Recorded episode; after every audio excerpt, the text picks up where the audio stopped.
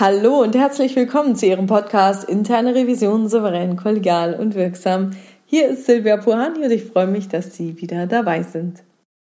Wer kennt sie nicht? Im Arbeitsleben trifft man manchmal auf Brilliant Jerks, frei übersetzt brillante Kotzbrocken. Das sind Kollegen, die im persönlichen Umgang unmöglich, unfreundlich oder sogar intrigant sind und dabei neben ihrer sozialen Ungeeignetheit fachlich außergewöhnlich gut oder talentiert sind. Professor Robert Sutton von der Stanford Graduate School of Business schrieb über diese seinen internationalen Bestseller Der Arschlochfaktor. Er beschreibt sie als Wichtigtuer, Intriganten, Tyrannen und Egomanen am Arbeitsplatz. Diese brillanten Kotzbrocken sind nicht nur für ihre Kollegen eine Zumutung. Viel schlimmer wiegt, dass sie zu wirtschaftlichen Nachteilen für das Unternehmen führen. Untersuchungen von KPMG oder dem Herrnstein-Institut in Österreich beziffern den Streit und Ärger, den solche Brilliant Jerks auslösen, auf 15 bis 25 Prozent der Arbeitszeit. Das aber nur, wenn es sich bei den Brilliant Jerks um normale Mitarbeiter handelt. Sollten die Brilliant Jerks als Führungskraft fungieren, dann legen die Prozentzahlen deutlich höher. Das führt im Unternehmen zu kostenintensiven, unkonstruktiven Konflikten. Wenn es sich um eine einzelne Person hat, die solche Konflikte verursacht, dann geht es dabei aber nicht nur um verschwendete Arbeitszeit. Denn solche Konflikte wirken sich negativ auf die Arbeitsmotivation und die Leistungsfähigkeit von Teams aus. Wenn also ein Team mit solch einem brillanten Kotzbrocken zusammenzuarbeiten hat, dann kann es zu viel Ärger und schlimmstenfalls zu Kündigungen führen. Leider ist arbeitsrechtlich gegen solche High-Performer nicht viel zu machen. Die Leistung wird ja hervorragend erbracht. Nichtsdestotrotz ist es wichtig, dass die jeweilige Chefin oder der Chef des brillanten Kotzbrockens möglichst früh gegensteuert, Grenzen setzt, die Person auf ihr Fehlverhalten anspricht und dann darauf hinarbeitet, dass sich etwas ändert. Diese klare Positionierung, welches Verhalten nicht geduldet wird, ist genau deshalb wichtig, weil andere Mitarbeitende das ganze Geschehen genau beobachten. Sie wollen sehen, wie mit so einer Person umgegangen wird. Wenn nämlich ein unmögliches Verhalten eines brillanten Kotzbrockens toleriert oder sogar belohnt wird, werden die Beobachter ihre Schlüsse ziehen. Auch und vor allem dann, wenn die meisten Kollegen eigentlich sehr nett sind.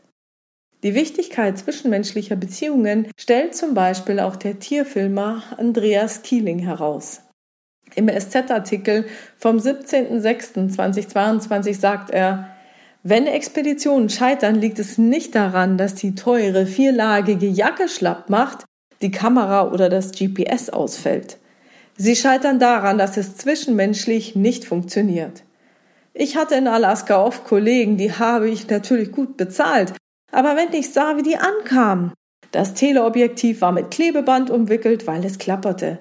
Die hatten alte Stative und Klamotten aus dem Second-Hand-Store. Aber das waren die besten Leute. Die haben durchgehalten. Sowas hat das Ganze nun mit der internen Revision zu tun. Wenn Sie in Ihrem Prüfungsteam einen brillanten Kotzbrocken haben, dann sprechen Sie diesen Teamkollegen möglichst früh darauf an und setzen ihm klare Grenzen.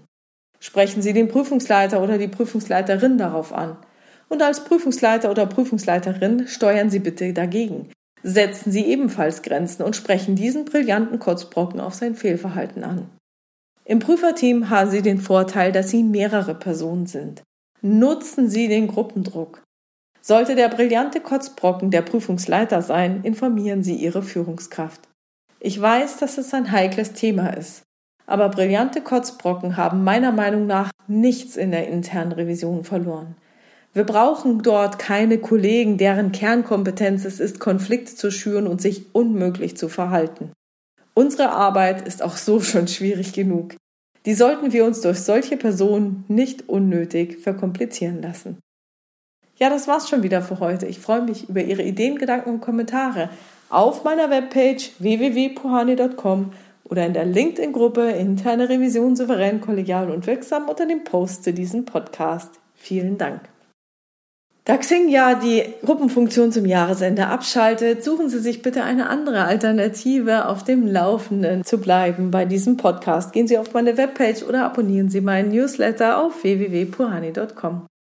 Wenn Sie mir etwas mitteilen wollen, dann schreiben Sie mir gerne per Mail an info@puhani.com oder nutzen die offene oder anonyme Variante des Kontaktformulars auf meiner Webpage www.puhani.com. Ja, wenn es Ihnen gefallen hat, dann teilen Sie gerne den Podcast unter Ihren Revisionskollegen und bewerten Sie ihn gerne auf iTunes. Ja, und über Rückmeldungen freue ich mich ganz besonders. Vielen, vielen Dank dafür. Bleiben Sie dran und hören Sie gerne wieder rein in Ihren Podcast Interne Revision souverän, kollegial und wirksam. Mein Name ist Silvia Puhani und ich wünsche Ihnen erfolgreiche Prüfungsprozesse.